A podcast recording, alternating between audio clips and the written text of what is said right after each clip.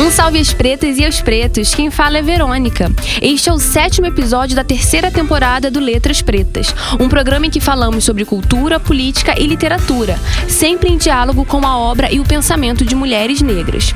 Esse programa nasceu do projeto Letras Pretas, que tem como objetivo estudar a produção intelectual e cultural de mulheres negras.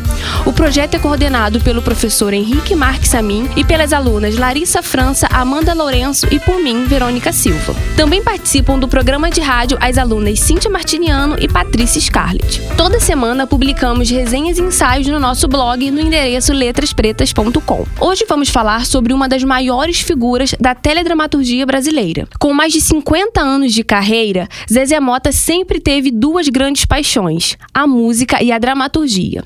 Nasceu em Campos dos Goitacazes em junho de 1944 e, aos dois anos de idade, mudou-se com a família para o Rio de Janeiro.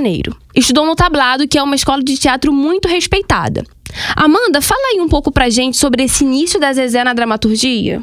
Bom, gente, a carreira de atriz da Zezé começou no final dos anos 60 e em grande estilo. Foi na peça Roda Viva, do Chico Buarque, sob direção de José Celso Martinez. Eu digo em grande estilo porque esse espetáculo virou um símbolo de resistência contra a ditadura a qual estava submetido o país, tanto que foi proibido pela censura, que considerou um espetáculo degradante e subversivo. É sempre bom perceber como se organizam os discursos autoritários, sempre se apoiando numa falsa noção de moralidade. Inclusive, ao final dessa apresentação de estreia, um grupo de homens com cacetetes invadiu o Teatro Ruth Escobar, em São Paulo, espancou os artistas e depredou o cenário da peça. Zezé diz que começou sua profissão com o pé direito, mas apanhando. E isso que Amanda falou sobre censura me remete a uma fala da própria Zezé, quando ela diz que toda vez que a gente se depara com a palavra censura e ditadura é desconfortável. Não dá para viver sem liberdade de expressão, sem poder cumprir a sua profissão profissão na íntegra. Relembrar esse período é uma tentativa de um não retorno, né? Zezé foi também uma das fundadoras do movimento negro unificado nos anos 70 e sempre tratou com muita importância a questão racial no país. Por isso, quando a gente fala que é preciso ter reconhecimento e respeito pelas mulheres que nos antecederam, a gente está falando também de Zezé. Imaginem que, se hoje em dia discussões sobre representatividade dão pano para manga, quando não era quando a Zezé iniciou sua carreira? Dando voz a ela. Sou do tempo em que novela tinha apenas dois ou três atores negros, que faziam papéis subalternos. O problema não era fazer empregados, mas é que esses personagens viviam a reboque. Essa era a questão. Não tinham uma história própria, estavam a serviço de outros personagens. Gente, é preciso reconhecer os avanços. Eles existem, mesmo que estejamos longe do ideal. Acho que quando não temos esse reconhecimento, também não reconhecemos como mulheres assim são essenciais. Podemos pensar, por exemplo, na criação do Centro Brasileiro de Informações e Documentação do Artista Negro, o CIDAM. A Zezé é uma das fundadoras junto ao movimento negro.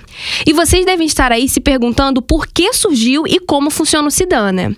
Acontece que novelas, filmes e peças funcionavam da seguinte forma: se a Neuza Borges fizesse parte do elenco, não teria lugar para Zezé, porque elas eram contemporâneas.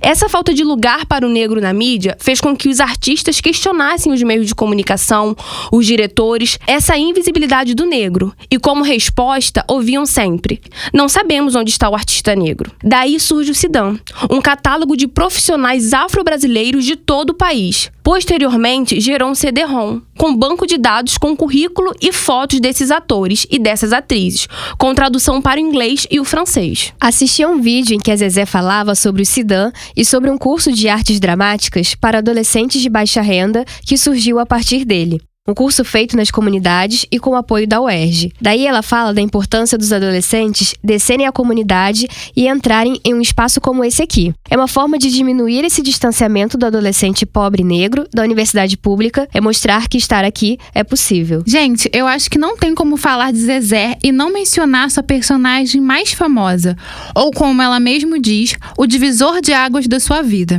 Me refiro a Chica da Silva, do filme de mesmo nome, da década de 70 70. Com esta interpretação, além de ganhar vários prêmios, Zezé se tornou também um grande símbolo sexual da época. Aliás, foi a personagem Chica da Silva que fez com que Zezé conhecesse Lélia Gonzalez. Zezé viajava para divulgar o filme e as pessoas perguntavam sobre a cultura negra e ela não sabia o que responder. Foi então que foi fazer o curso de cultura negra no Parque Laje com Lélia.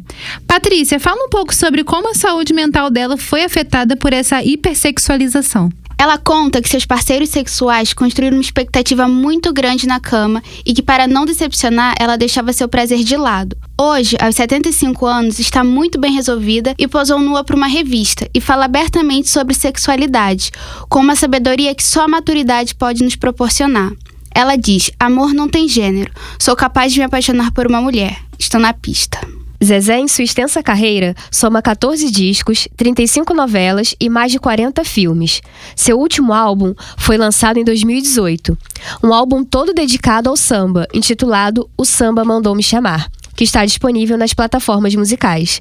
Cíntia, lê pra gente alguns versos da canção Senhora Liberdade, uma composição de Wilson Moreira e Ney Lopes. Gente, foi uma das canções mais ouvidas nas manifestações pelas diretas já e foi na voz de Zezé Mota. Abra as asas sobre mim, ó Senhora Liberdade. Eu fui condenado sem merecimento, por um sentimento, por uma paixão, violenta emoção, pois amar foi o meu delito. Vamos ter que encerrar o papo por aqui por conta do nosso tempo, mas não sem antes deixar uma dica de leitura. O livro Zezé Mota, Um Canto de Luta e Resistência, biografia escrita pelo ator e escritor Cacau Higino. Vamos deixar nossas palavras finais, meninas? Até o próximo programa, gente. Continuem valorizando o trabalho de mulheres pretas. É isso aí, gente. Até a próxima. Até o próximo programa Prestigiem Mulheres Negras. Lembrando que semanalmente publicamos resenhas e ensaios no blog letraspretas.com. Um salve às pretas e aos pretos e até o próximo programa Letras Pretas.